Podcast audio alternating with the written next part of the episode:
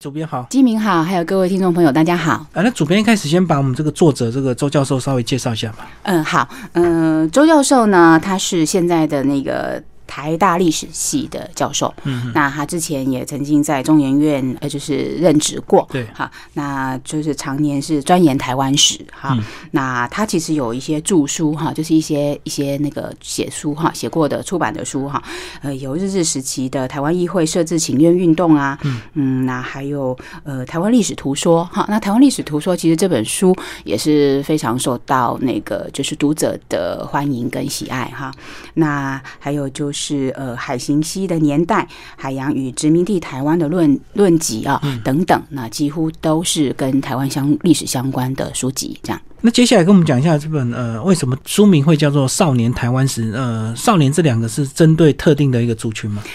嗯，好，其实我先跟大家谈一下，就是说，呃，原本啊，我们是希望这样的一本书，呃，我们的设定啊，是希望能够十二岁到十八岁这样子的呃读者来观看，所以呃，但是呢，因为呃，其实“少年”这两个字在台语来讲叫做“笑脸”，嗯，“少年”其实就是年轻人的意思，所以原则上就是说，我们虽然是设定到十二岁到十八岁这样子的一个呃年龄层，但是我们也希望说。对台湾历史有兴趣、想要了解，但是又不是那么了解的呃成年人，好，或者是来看这样子的。一本书，所以他在写法上面也会跟一般历史书比较不一样。所以写的时候会稍微这个简单易懂一点，因为毕竟一开始的设定对象是对所谓的青少年，后来又慢慢扩大所谓的这个呃，只要有你这个年轻的新的人都可以来了解这本书的资料量，其实从深入浅出啊，这个还是有一定的这个深度，对不对？对，没有错。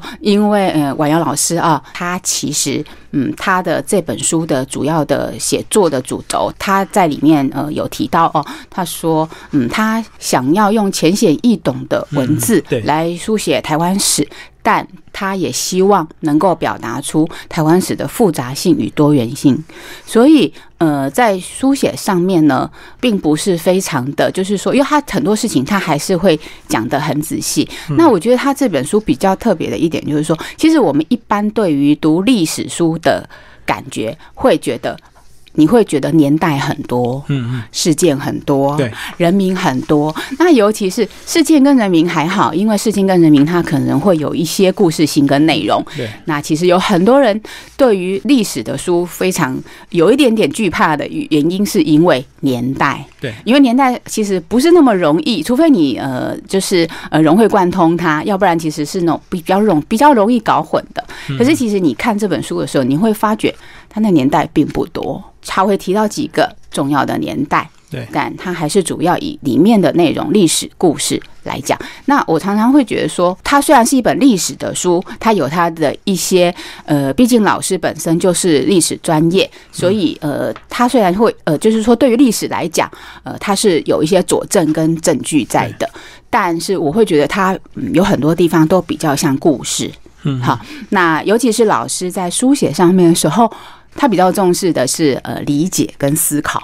嗯，所以嗯，他觉得历史并不是只是记诵，他是觉得你要理解去思考，所以他中间会有很多，不管他有一些小观念也好，或是什么，他甚至在本文里面的行文中，他就讲到一件事件的时候，他就会停下来问大家说：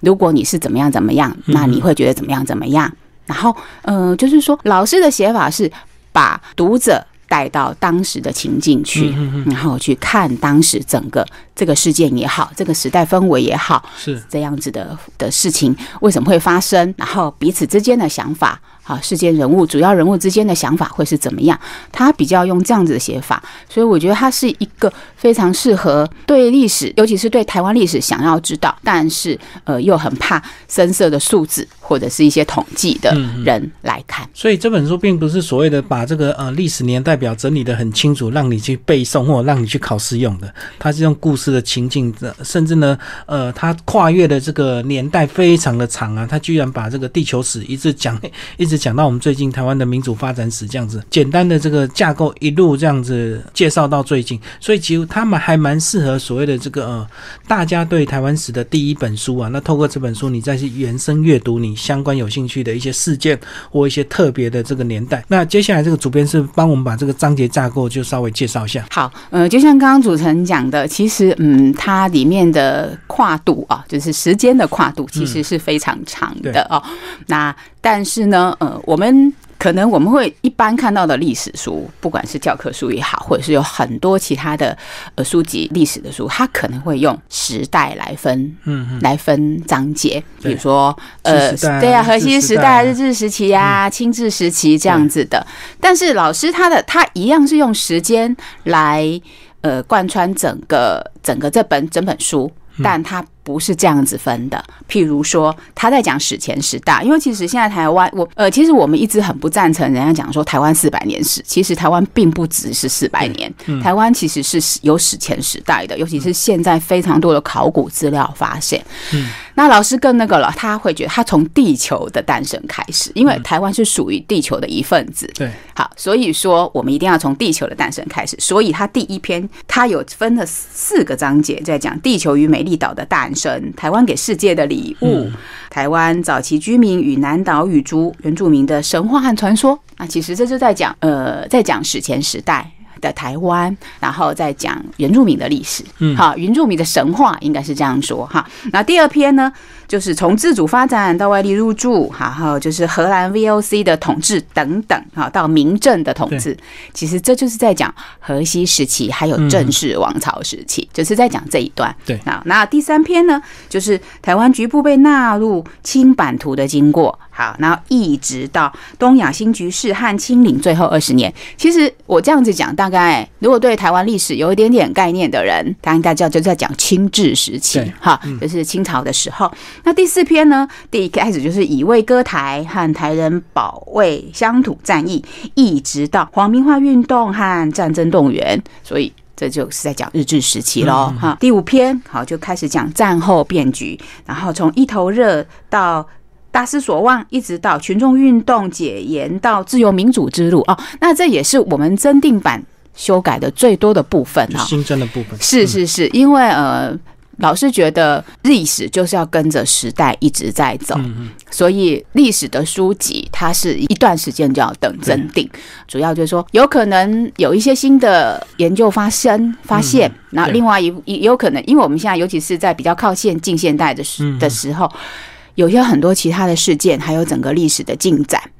它是在变动、在流动的，所以他为什么他觉得？所以我们这本书从二零一四年一直出版到今年，为什么要做增订？就是因为其实这五年当中，台湾的局势其实是有很大的变动。那嗯，所以说他就在把这些，尤其是就是在第五篇的时候，他把战后这个部分在编。然后他有一个舆论，老师做一个结论，叫是转型正义和美丽新国家。那老师就是说，作为一个历史学者，就是研究台湾历史。他对台湾的历史，或甚至说台湾，他有他的一些期许，哈，那所以他就会写在这个部分这样子。那。大概就是我刚讲的，就是大整个的一些章节，整篇的一个架构这样子。所以他呃，这个周老师居然用三百页把这个地球开发、这个地球呃这个诞生一直写到我们最新的。那其实，在增订的这个部分也讲到前几年非常火热这个太阳花运动。那现在正在产生的这是这这所谓这个反送中运动，可能过几年你们要增订进去，对不对？因为它可能会造成呃对台湾跟中国大陆的一些影响，那也会变成台湾历史的一一个部分。对，我想，嗯，台湾身为世界的一份子，嗯，其实尤其是呃，我们如果把范围缩小到亚洲，哈，东亚的情势，跟中国之间的关系，跟美国之间的关系，其实是都会受到波动跟影响。是，我想每个国家都一样，因为你是生，这是你是世界，然后这个局势上面它有各个不同的局势的变动，那绝对是会有一些影响。对，那但是因为现在这个影响就是必须要再过一些，它才会有一些看看得出来，所以之后，呃，就是可能再过几年，应该会再有一个增订。我想历史书哈，历史书籍比较负责任的历史书籍，应该是要这样子的一个做法。嗯嗯嗯，好，接下来我们就是把呃这个五大章节都挑一些重点来稍微跟我们听众朋友稍微介绍一下吧。呃，它一开始地球诞生，它居然是用一年来区分了。我看到其实蛮多这个自然的相关，好像他们大部分都是用一天来这个形容地球史。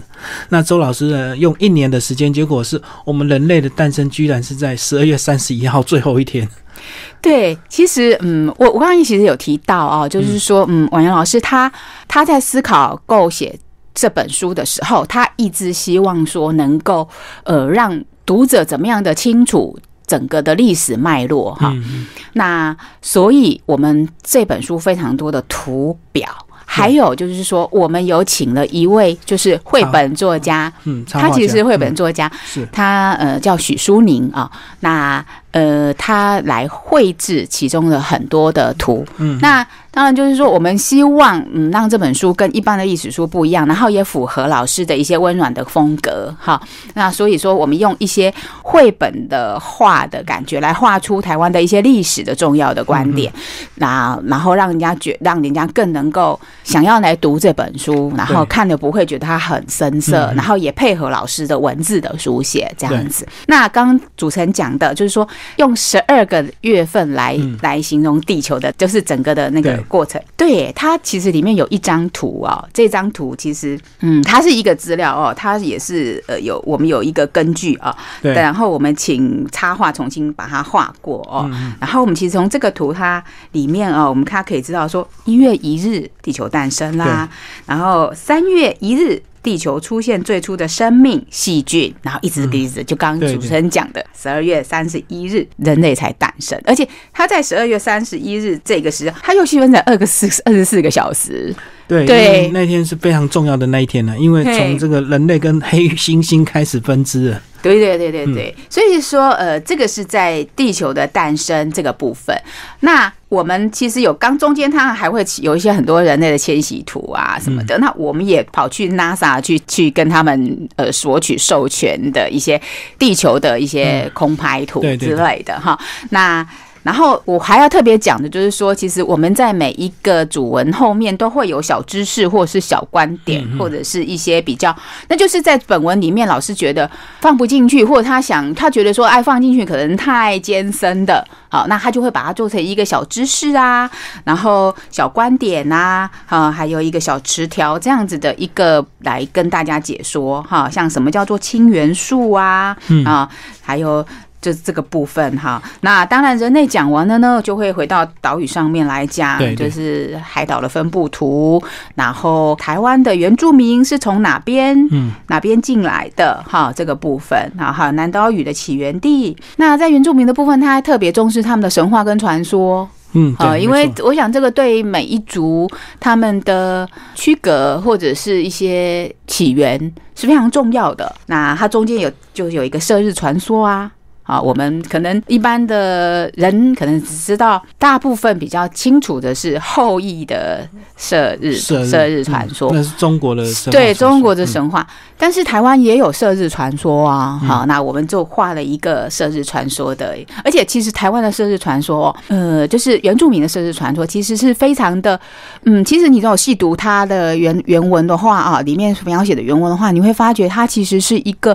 它是一个团结的。一个过程，它不是一个个人英雄哦，它是一个团结的过程，它是一个部落啊，慢慢的走走走，然后接力走，然后到了父子，然后最后是小孩，这个小孩去达成这个任务，因为路途太遥远了。嘿，所以其实它是有一个这样子的隐含意义在里面的哦，所以我觉得其实很多东西是可我们可以去细读它里面的一些些文字，还有一些去感受这样子。嗯，其实各原住民他都有他们属于他们自己的一个神话。那其实呢，听众朋友，如果你不理解。说为什么那么多神话，其实就是床边故事嘛。因为当你的小孩这个睡前，你总是要讲一些故事，那可能是讲讲讲着讲着，就很多故事，就会神话故事就会跑出来，对不对？对，一代传一代这样。是是是，没有错。其实我们嗯特别挑选《射日传说》，就是呃主要也是因为想要去凸显，就是让大大家知道说，它里面不是一个个人崇拜的英雄。嗯，这跟汉人的观点其实是蛮不一样的哦。他们崇拜的是互助合作，所以其实，在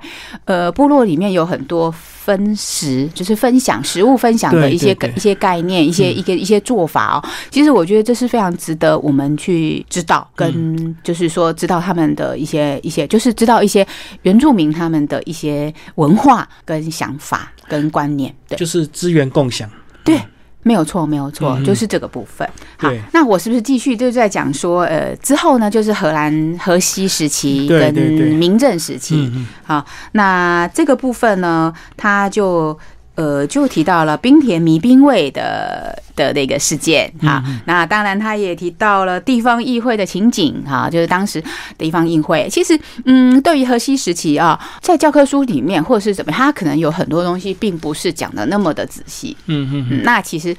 其实我个人是非常喜欢荷兰跟西班牙这个时期的，嗯因为为什么呢？因为那时候的台湾是面向世界，它是一个世界的舞台。世界贸易的一个中心点。对，然后呃，各个国家呢，呃，其实那时候已经原住民已经在岛上生活，对，他们而且他们甚至有了自己的部落联盟。嗯以现在的观念来讲，因为他们有一个主要的首领，现在观念来讲，他可能有一点点小小的王国的感觉，但它是各个部落的联盟。对，好，那这个我一直觉得这个时代。这一段时期，就是在在汉人来台湾，应该说之前，嗯在汉人来台湾之前的台湾是面向世界，是很多各个不同国家或者是各个不同种的人来台湾探险，甚至是在这边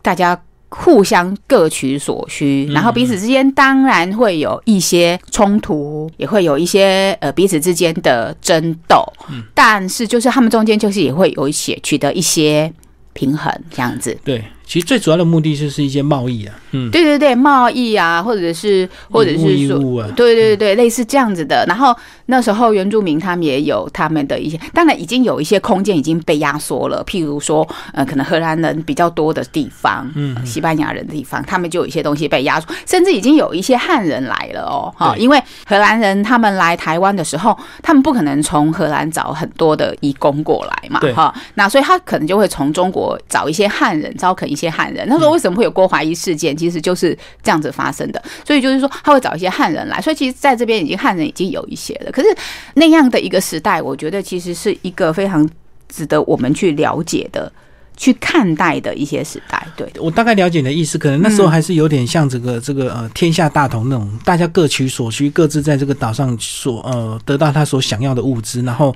透过交易或者是透过这个交换这样子达到他们的一个目的。那当初其实荷兰或葡萄牙、西班牙人来，他们也是为了要寻找一些物资，做进行一些贸易嘛。对对对，因为呃大航海时代嘛对。哈，所以说大家就会到处去寻找一些，然后还有台湾，它又是、其实他们那时候是想要跟中国哈，就是明明朝跟还有跟日本去做贸易嘛哈，那它就是经过一个，所以其实台湾在世界上的地位其实是很重要的嗯哈，就是从这个这个样子的一个历史的状况来看的话，嗯。嗯。嗯，是后来慢慢才会有所谓的我想要把你整个岛并吞下来，才开始有所谓的这个战争时期这样。对，其实应该是这样讲，就是说，嗯，我觉得就是说，呃，慢慢的、慢慢，就是说，是说，嗯，清代哈，或者是郑成功来台湾之后，对我就觉得说，呃，可能那种想法比较不一样嘛。因为其实，在郑成功的时候，他大概也是只是想要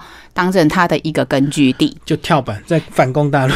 这是其中的一部分。其实郑成功还有一个很很大的目的，他因为其实他是一个海商家族，就是他也是在做贸易、做生意的，所以基本上就是说他也是有一些嗯想要就是继续延续他自己本身的一些商业的利益的想法，所以其实基本上他就会想要有一个根据地来，然后他就变成台湾是他的一个根据地这样子。对，那其实应该是这样讲，就是说，其实我们这边看到，也可以看到，就是说，呃，当时哦，就是呃，就是清对怎么看待台湾的哦，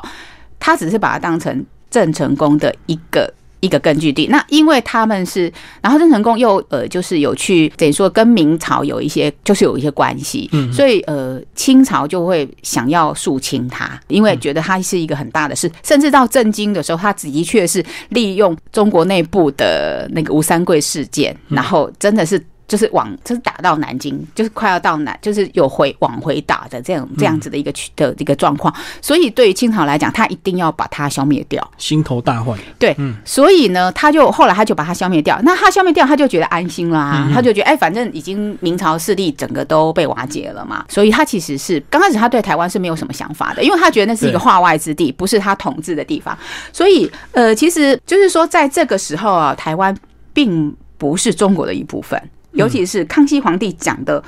话哦，他讲说台湾乃海洋岛屿，今虽荡平，与明者版图原无关涉。这是康熙自己讲的话，这都是可以找到的。所以他原本就觉得说啊，这样子就可以了哈。但是因为有个施琅，施琅是就是帮助清，然后来来这个打败郑成功的，他极力争取啦，跟这个那个康熙皇帝讲的很多啊，你如果。呃，怎么样？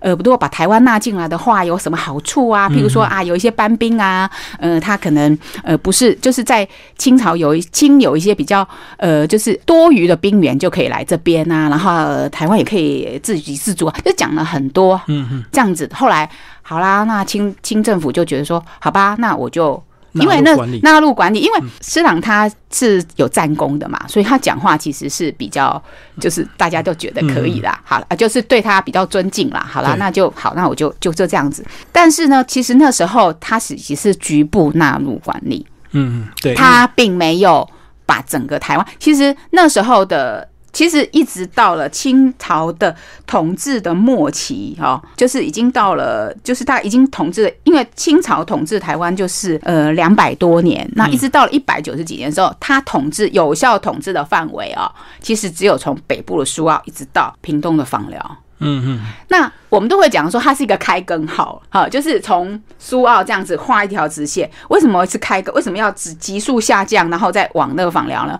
因为东部。完全是化外之地，不好管理，而且那个交通不便。对，那那个时候对教我们啊，所以那个东部跟访寮以南全部都是原住民的区域。嗯嗯，对。那后来是因为牡丹社事件，然后嗯，让他们觉得牡丹社事件对清朝的影响，就是说他失去了琉球的宗主国的地位。嗯，还有个就是他觉得要加强台湾的防务，因为他实在没有想到说，哎，原来会有人从台湾的你自己没有管道的地方进来台湾，然后因为那时候。呃，在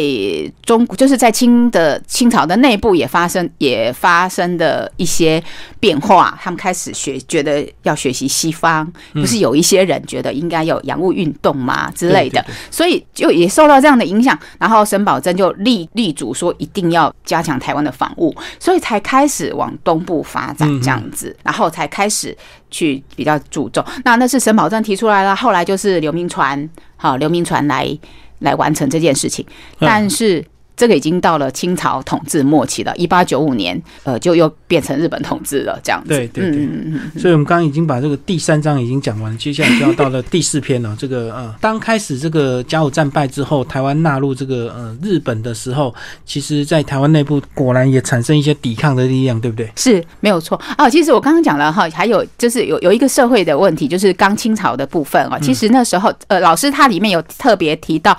清朝的时候的台湾的汉人社会哦，然后那时候汉人社会跟那个跟就是我们现在的想，就是一般我们觉得中国那边的一些禁忌比较不一样哦，尤其是女在女性方面，其实是民风是比较自由跟开放的，所以我觉得其实这个部分也可以大家来看一下，就是说不只是讲这些历讲这些政治的演变、政权演变，他还有提到当时的一些社会现象。对，好，那我们刚刚有讲过了，就是好，我们记。到了日本同事，的确啊是会有一些反抗的哈，所以就是在一八九五年的时候，因为清日的那个甲午战争，然后失利，就是清朝是被日本打败嘛哈，所以台湾就被割让给日本。那当时呢，就呃在台湾的一些士绅啊、官民啊，他们就觉得。不愿意，于是乎就由唐景松来担任这个总统，成立了一个台湾民主国。对，嗯，但是他没有几天，他大概撑不到一个月吧，好，他就跑了，就跑了。嗯，那所以说，其实我们这边有一个以卫歌台，好，与台人保卫乡土战役。为什么是台人保卫乡土？因为其实当时台湾有一段，就是在日本进来的时候，其实是无政府状态的。嗯嗯。好一些管就是能逃的就逃了啦，对，好能逃回去的都逃回去了啦哈。但是台湾人就不肯嘛哈。然后，尤其是在呃，就是就是苗栗的有一些客家人哈，他们苗苗涛苗族那边有个客，有一些客家人是非常。激烈的去反抗啊，然后也非常惨烈，所以这中间其实是有一段呃抗日的，嗯嗯，抗日的一些就是对抗让对抗新来的政府的一个就是战役这样子。对，那其实这里面也有很多叙述啦，哈。那当然，因为嗯，其实当时的状况是这样，就是说台湾的那些就是台湾的自己的人民哈在抵抗，然后有一些官员逃逃走，然后其实他们留下一些。广勇就是所谓的兵员哦，其实是到处抢夺的，就是趁火打劫。对对对对，这样子。那那样的一个状况之下呢，就是有一些，就是他还想继续在台湾，就是可能他的事业啊什么都在台湾吧，然后就会去跟跟就是日本政府有一些协调啊、协议呀啊，譬如说台北的辜显荣啊哈。然后南部呢，因为日本一是从那个盐寮那边进来的，所以他是从一直从一直从北部一直往南部推进推进这样。然后到了台南的时候，就有一些就有一呃那个嗯牧师啊哈，然后去去跟他们协调，就是最主要是希望减少一些伤亡。嗯嗯，对。所以其实当时日本来台湾，也就是大概有将近一年的时间才。整个就是呃，把他们的统治统治的力量，就是整个进来台湾这样子，对。所以一开始还是所谓的这个观望跟所谓的这个摸索期啊，是是没有错。然后所以说，在整个日治时期呢，老师挑了几个重点讲哈，一个当然就刚有讲这个乙未的抗日哈，乙未战争哈，是乙未战役是一个很重要的。那当然他也会。提到当时的教育，哈，因为在日治时期，就是说，呃，引进了很多近现代的一些，不管是教育也好，建设也好，哈，或者是说，虽然它是台湾是殖民地，就是是日本的殖民地，但是它有为了它的一些目的，不管是经济点也好，移就是移民也好，或者是，所以他们其实是有一些有一些做法跟建设的，哈。那所以老师有挑在教育方面的一些那个历史事件啊，哈。譬如说，他有提到那个芝山岩事件啊，哈，当时就是一些就是学务官哦，就是一些教育的人，然后跟就是受到杀害哈，然后嗯这样子的一个部分，还有他也提到八田雨衣哈，八田雨就是非常重要的水利工程。那当然，他也提到台湾人民啊的一些一些做在。日本统治长期统治了之后呢，已经呃开始觉得说本岛人说当时日本时代台湾人叫本岛人，是不是应该有一些在政治上的权利？所以会有议会设置请愿运动。嗯，好，就是挑几个重要的重要的一些嗯事件。那当然一定会有雾社事件这个部分。那还有当时台湾的一些语文转换啊、文学啊、乡土文学，还有一些艺术。创作者，像我们刚刚有讲到少年啊，少年，其实，在日治时期呢，台湾有有有三位那个，因为他们有个台展，就是美术展哈。台湾有三位很对帝国美展，有一些台湾有三位画家啊是有进入的哈，陈静啊、林玉山还有郭雪湖。所以说，其实嗯，在日治时期，就除了除了在政治上的一些对抗啊，对于殖民殖民这样子的，就是嗯，可能政府统治者与就是被统治者之间的一些。一些冲突之外呢，其实它还有一些，不管是文化上的、教育上的，或者是其他部分的一些比较，就是近代化的一些一些历史这样子。嗯嗯嗯，还会还是会融合出一些火花了，是新的一个文化交流这样子。对对对，没有错。好，然后再来就是进入战后，也是我们这次修改最多的部分。最后一篇是，然后嗯，老师是从战后变局开始哦，因为什么会讲？因为说战后变局，它就就是从一头热到大失所望啊！对，那呃，其实一九四五年日本战败，二次大战战败，然后宣布就是说，呃，台湾由就是中华民国来接管的时候，台湾人是普遍是欢迎跟高兴的，因为他们觉得五十年的日本时代。呃是被欺压的，嗯呃，因为是殖民，然后是被日本人欺压的。那中国是祖国，对好，所以其实一开始是非常高兴的，那会觉得有很多的，嗯，有很多的怎么讲？他会觉得说啊。我们当自己觉得自己要当家做主了，要出头天，所以对于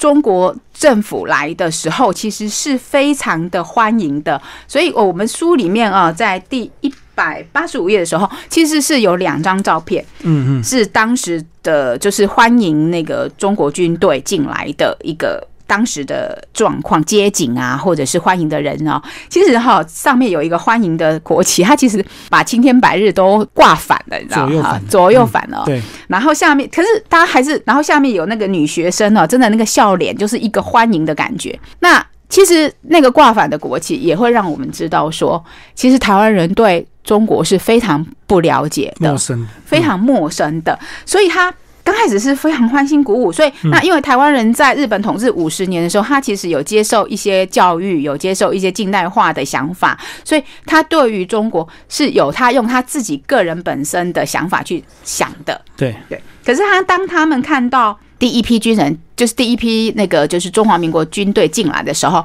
其实一开始是看到是失望的，但是应该也不是说失望，是吓一跳的啊！看到他们可能就是衣衫褴褛啊，然后背着什么很多一堆东西这样子，但是他当时的人，他其实是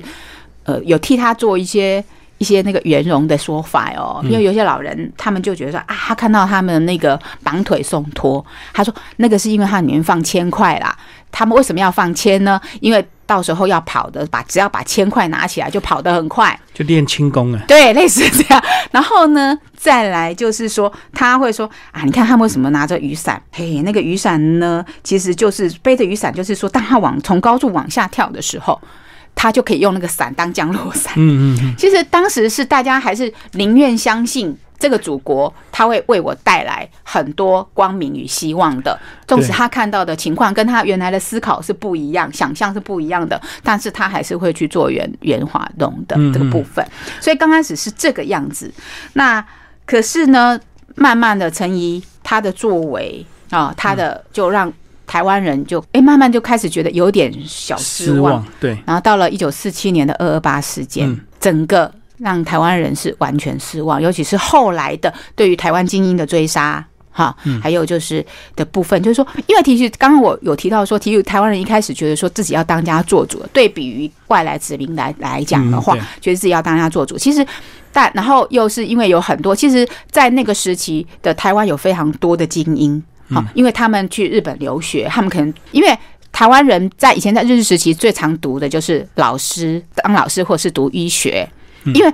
日本人他们就是殖民政府，他不太希望你去念他们的政治法律这个部分，所以那时候很多台湾人不是念师范就是念医学，对。所以但是他们都在这些领域是有有很很多是非常杰出的精英，可是后来发觉陈怡来的时候，他有很多很多的一些政府的一些职位，他就让他带来的人带自己然的自己对，就是类似这样子，而且更那个就更夸张，就是说他并不是专业佛专业。可能就是呃一个人，就是你的主管，你你可能有某部分的专业，也许你是医学专业，也许你是什么专业，但是你的主管是完全不懂的，嗯，类似这样子。裙带关系，对，就类似这样，嗯。所以就开始有一些有一些就是觉得失望。那到最后呢，譬如说，其实嗯，在二八事件有一个一个被杀杀害的银行家叫陈兴，他其实那时候有跟台湾人林献堂啊，他们这些人就是组合组织了一个台湾人的银行，到最后也是在二八事件的时候被就是被杀掉，而且到现在都还不知道埋在哪里，就整个就是人间蒸发了。那最后他们组的那个银行也就被国民政府就是改组成华南银行，所以说就是类似这样子的一个状况。那到最后后来就变成台湾很多精英就在这个部分这个时候被就是整个被杀光，那。就从二二八事件是一个，嗯就是也是一个转转接点这样子，对，因为他也是怕这些精英分子太有想法，会影响到他的统治权。而且他们那时候刚来台湾，他们并不是要经营台湾，而是来也是有点逃难来到台湾之后，想要掠夺一些东西，因为可能穷怕了，对不对？所以看到很多日本留下的一些资产啊、房产都第一个都抢光光。我觉得应该就是说，有时候也不是说穷怕了，或者讲的那么的切绝，因为我觉得他们在中国的时候，可能跟因为他们那时候已经跟共产党在作战了啦，所以有很多东西就是说，然后又一加上民族性的关系。他宁愿让他们给他们自己人，他还有他也不相信台湾人呐。对对对对。那其实，在这个部分哦，我觉得老师有一些形容，我刚刚有提到过，就是说老师他并不会只是历史的背诵。他会让你设身处地的去想，譬如说那个情境，情境对，因为呃，一九四后来呃，一九四七年二二八事件发生，一九四九年国民政府就整个撤退到台湾了，对，所以他那时候是带了约将近一百万人进来台湾，六十几万的平民跟三十几三十万的军人呢，所以说几乎将近一百万的人来台湾，然后来到这边了之后，他就把很多台湾的，就是台湾原有的路名也好什么，就全部都要。都要换成中国的制度，中国譬如说我们现在提到的，除了忠孝仁爱信义和平这些道路之外，还有迪化街，好，还有很多什么西藏路、大陆地名，对，就把南京东路，就是全部把它移过来。那其实，呃，婉阳老师他能够寻想要让大家理解当时的一些状况的时候，他其实用了很多不同的情境哦，譬如说他在两百呃这个一十页的地方哈。我大概念了一下，就是说他有讲到呃当时的一些状况哈，他怎么形容呢？他说，一九四九年国民党政府撤退来台，嗯，对岛屿的冲击更在于这发生在二二八之后，也就是当这个岛屿刚经过军警肃清和血洗，大批精英、青年、学生和市民死亡，人人吓破胆，不敢反抗的时候，二二八是禁忌，在地人不能谈。新来的人对此无知，如果知道，也是官方的版本，不会给予任何同情。不只是二二八，他们所追随的政府，还在学校教育和社会教化中，把台湾人的历史给切除掉，一边被迫今生，一边完全无知。嗯，所以从这一段，你就可以知道说，管阳老师他试着站在两边。的立场，或者是他们的情境来去带入这一段历史，因为彼此，我刚刚有讲到，连国旗都挂反了，你就知道说台湾人对中国是多么的陌生。相对的，中国对台湾也是陌生的。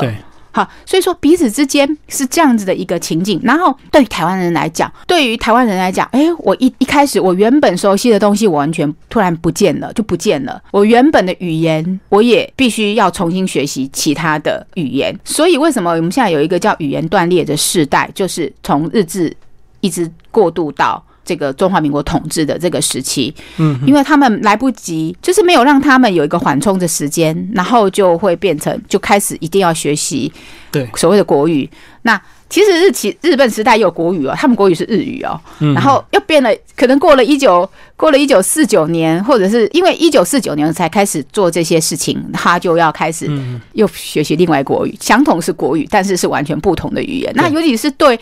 那种一二十岁的，我们我们现在学语言，我们都知道，我们从小学就很容易。但是我们一开始成年了之后，一二十岁了，回头再学很难，很难。那但是那些精英大概那时候都是这样的一个，所以变成，我记得我们也会谈到说，后面有一些白色恐怖的部分哈，就是他们当时有很多判决书，然后像里面有提到张长美女、张长美阿妈哈，她当时就是呃，因为她从初中到高中都是班长，所以她会必须要参加学生自治会，在日本时代了哈。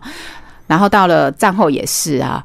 然后就变成就因为这样子，然后因为自治会的自治会的会长啊，就是就是说是共产党这样，所以他也被牵连，所以他就被被判了十十年这样子。但是呢，他那时候的判决书他是看不懂的，嗯，所以他就被。莫名其妙的就被盖了手印，因为他根本看不到。那这是为什么又回来谈说这个语言的问题？就是因为你本来学习的是另外一种语言，然后你马上就要转换成另外一种语言，没有过渡期的时候，其实是很容易产生这样的事情的。啊，那所以，嗯，我从我刚刚念的那一段，就会大家知道说，这整本书老师的方式，他会告诉你这样子当时的情境样。嗯，呃，不管是事件的双方人也好，或者是怎么样的，但是两个国家也好，或是当就是他会从各个不同的角度去讲他们当时的状况，然后让你去思考这样的历史是怎么样。嗯，对对对。哎、其实你这样讲，我突然想到跟香港很像哎、香港也是在回归之前是英语，回归之后突然变普通话，所以他们也要马上在一天转换那个语言这样子。是，但是因为是这样，就是说情境时代又不太一样。因为现在的呃，我们常常说哦，呃，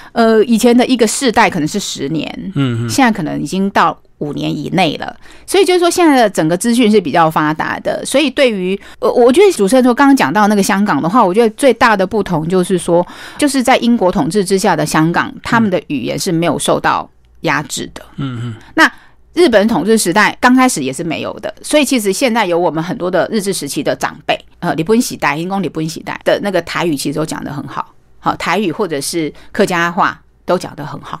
比较唯一消比较容被消失的是比较快消失的是那个原住民的语言，因为原住民的反抗对于日本统治的反抗是比较比较激烈的，所以日本政府对他们的压制是比对汉人早的，嗯所以他们有那个番童教育所，所以很很小就培养他们变成日本人，嗯对。可是到了一九三七年之前，就是皇明化之前。台语是不会被那个，就是还是一样，就是并置的。所以为什么他们以前日治时期的报纸啊，通常都有日文栏跟汉文栏呢？嗯嗯，他们日汉文栏就是就是台语啦，就是用台语念这样。所以说，可是到一九三七七年之后，他们才开始皇民化，才开始叫你要讲国语啊，嗯哈、他给你的是一个给你是一个奖励啊。你如果全家人都讲日语的话，就叫国语家庭啊，啊，就是用这样的方式。所以说台语，可是到了中华民国政府来的时候，他是。不管啦、他就是叫你要讲国语啦，你就是不要讲日语，也不要讲，就是就是变，然后讲台语要被罚钱，对对对，没错。那就会变成是这样的一个状况啊。那所以说是不一样的。那所以香港也一样嘛，在日在英国统治的时候，他是不会去禁止他们的语言的，所以他们现在讲广东话是非常的流利的。他们很多事情都要讲用广东话讲。那你说我们现在有多少人可以用台语去发表一些事情？是很难呐、对对不对？所以说到了中国，中国其实嗯，你说所谓的香港一九九七年回归啊，嗯他们也是循序渐进，让他们学普通话。嗯，还是有一些准备啊。是是有一些准备，可是那个时候不是，他是直接贴的。我觉得那个时代也不太一样啦，就是人民，尤其是香港这个地方，它是面对着外国的，就是面对的世界的，所以它这个部分，它跟现在的跟那个当时的手法是不太一样的。那还有一个方，一个就是说，因为当时是中国跟日本发生战争。就是中日战争才刚结束，所以对于台湾人，他会觉得你是接受日本教育，他对你是你是间谍，所以他会对你是非常在防防备。更防备。所以说，所以说那时候台湾的处境是比是是的确是蛮严峻的。那发生了这样子这些事情，然后到慢慢的、慢慢的，就是有一些就是一些民主运动。所以说，其实我们都我们常常现在常常在讲哦，那是台湾人的百年追求，是三代人的追求，民主这个民主，嗯还有就是走到整个民主自主，以台湾为主，其实是三代人的努力，然后才有现在台湾这样子的一个情况局势，但是还没有成功哦，还是还是必须继续努力。那这一个章节就是战后这个章节，就从就是从接收开始。一直讲讲讲到现在整个的一些民主过程，然后里面也会提到一些社会底层，不管是原住民也好，不管是劳工也好，嗯，怎么样的受到冲击，怎么样的在一个怎么样的政策下面，他们怎么样的生活，怎么样的呃辛苦，或者是怎么样的努力，这是这一个章节有提到的。那当然也会有台湾的民主运动，从嗯黑名单开始，怎么样的随着时代，随着大家的努力。然后到了现在，那中间我刚刚有其实已经有稍微谈到了，就是张长美阿嬷的故事。那其实因为最近有一部电影叫《返校》，是非常就是可能受到大家很多的欢迎关注，嗯，关注。那其实读者们可以看到、听到张长美阿嬷的诉说，哈，那他也会提到他的狱友傅如芝、丁窈窕、石水环、他们的遭遇。浩有里面其实有很多的，就是当时的史料啊，你就可以发觉，就是说，其实电影是有一点美化了哈。有有人讲说。电影是在丑化白色恐怖，我心想说恐怖怎么丑化呀？其实它是美化了，其实真实的情况可能是更残忍、更恐怖。对，那我们有提到说，我们这本书除了很多的呃绘图之外，我们也呃放了很多史料。这里面在关于白色恐怖的史料里面，我们放了呃遗书。哈，就是当时这这个遗书是叫做无法送达的遗书哈，因为大概五十年后才真正送到，呃，送到那个家属，就郑金和给儿子的遗书。对，郑金和给儿子的遗书哈，那这是他其中的一，他是其中的一笔而已哈。那里面用文字诉说的是黄文公医师哈，黄文公的遗书哈。那我们也有看到蒋介石他亲自首批的死刑的。一个判决，其实本来呃，里面里面有个傅如之哈，他本来只是被判了十二年，嗯。啊，但是后来就是嗯，蒋介石他就是推翻了这样子的判决，对。啊，就告诉他哎，这个要死刑，他就这样被枪毙了，这样哈。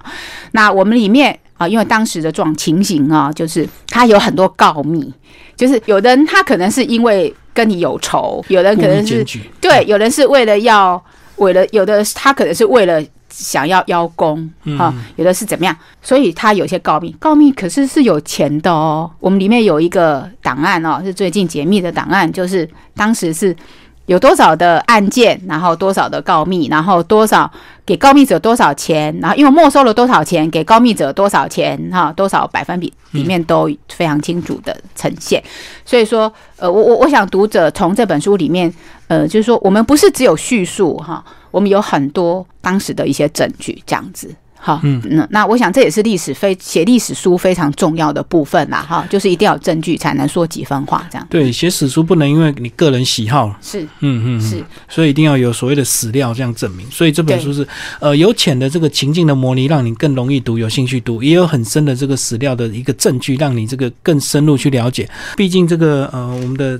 呃周婉瑶教授他还是有一定的这个史学背景，所以他写出来的东西一定是非常严谨的。嗯嗯嗯，对，没有错。然后老师试着就是用一些严谨的史料，然后还用呃比较浅显易懂，但是又不是简化的我的章节架构来书写这本书。那他会希望说让大家了解历史不只是背诵，嗯嗯，它是一种思考。跟理解，那我觉得这个部分非常重要啊，就是说，嗯，让大家，我我想就是说，任何事情思考跟理解都非常重要。嗯嗯，你要去想想说，哎，怎么会是这个样子？那我要的是什么？好，从这个历史我推断到现在，我想要的是什么？这样子，我希望我的台湾是什么样子，变成是什么样子的？我想这都是非常重要的。嗯，好，最后蔡主编帮我们总结这本书好吗？当我们整本书两看完之后呢，我们这个对整个台湾史的这个脉络发展有一定的清楚之后呢，呃，那到底我们未来该怎么做？因为讲到最后，大家总会去讲，那台湾怎么办呢？这个未来怎么办？那统一我们不愿意，那独立好像又不太可能，那到底要怎么办呢？啊，是这样子，就是说我我觉得台湾哈，就是生在目前为止其实质上面。我们就是一个独立自主的国家，嗯，呃，我们有自己的军队，我们有自己的人民，我们甚至可以选举总统，嗯，哎，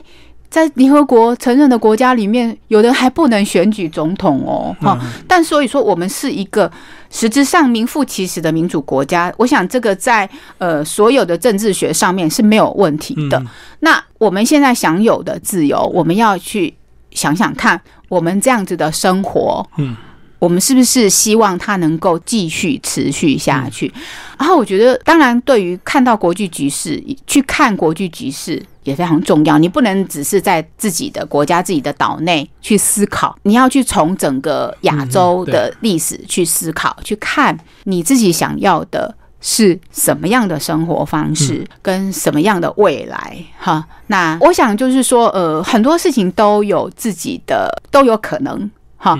那就看你自己的选择，然后你从这样的一部台湾历史，这样一从史前时代一直一直看到近代，你可以去了解，说是说你台湾走过这样子，嗯，那你去思考。之后，因为你现在是台湾人，所以你要去想说，我要我自己怎么样未来？因为台湾的未来是跟你息息相关的。对，每每个人都是独立的人，所以我们要自己去思考。对，就是你自己还有你的下一代，你不要只想到你自己为止，你还要去想一下你的下一代。你希望你的下一代过过什么样的生活？嗯，好，是希望像过你现在生活，还是更好？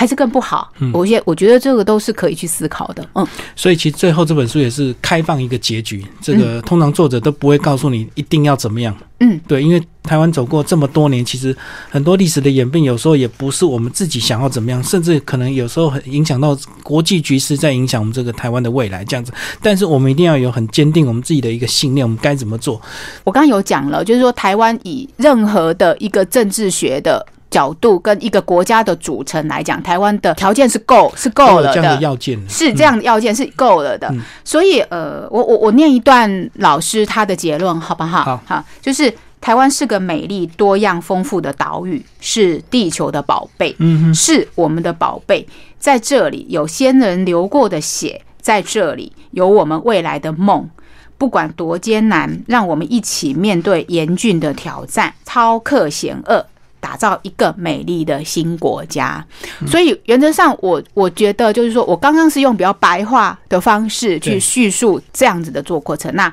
我希望用老师这段话做结，就希望大家能够就是说看了这本书，然后看到想想思考一下这样的一段话，你认不认同？这样。好，今天非常谢谢我们的玉山社的这个主编蔡明蔡主编为大家介绍《少年台湾史》，然后这本书的作者呃周婉瑶教授，好，谢谢。谢谢。